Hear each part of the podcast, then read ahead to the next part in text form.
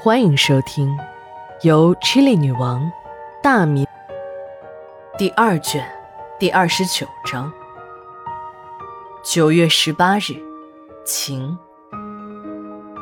等两具死刑犯的遗体和王副院长的遗体都被抬上了运尸车后，我和小娜还有几个师姐妹握手告别，钻进了运尸车的驾驶室里。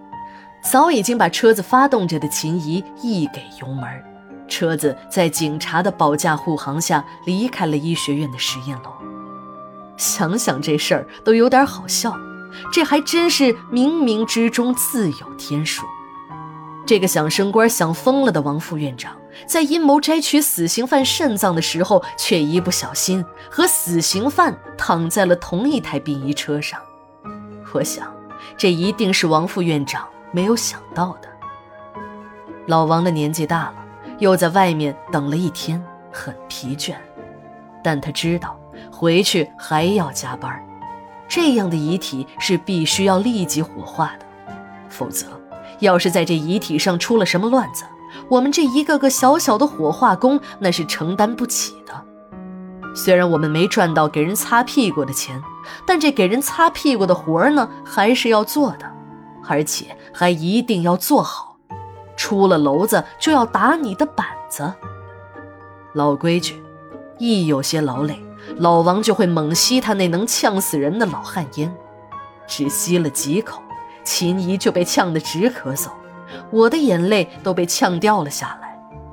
由于老王是元老，是我们的老前辈，就是秦怡和老王开玩笑也要有个分寸，就更别说我这个晚辈了。我和秦怡同时摇下了车窗。九月的天气已经有了很浓的秋的味道，早晚和白天的温差很大。一阵风吹进了车窗，吹散了烟雾的同时，也让我浑身打了个冷战。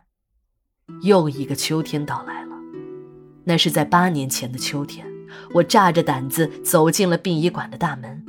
还记得我第一次进停尸间。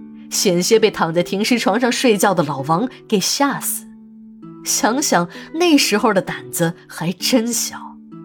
而现在呢，我已经熟练地掌握了殡仪馆里所有的工种，就连尸体解剖我也非常的熟练。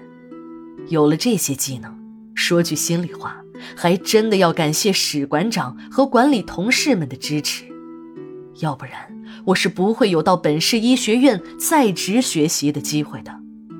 我还记得，史馆长为了给我争取到这次学习的机会，连续给局里打了三次报告。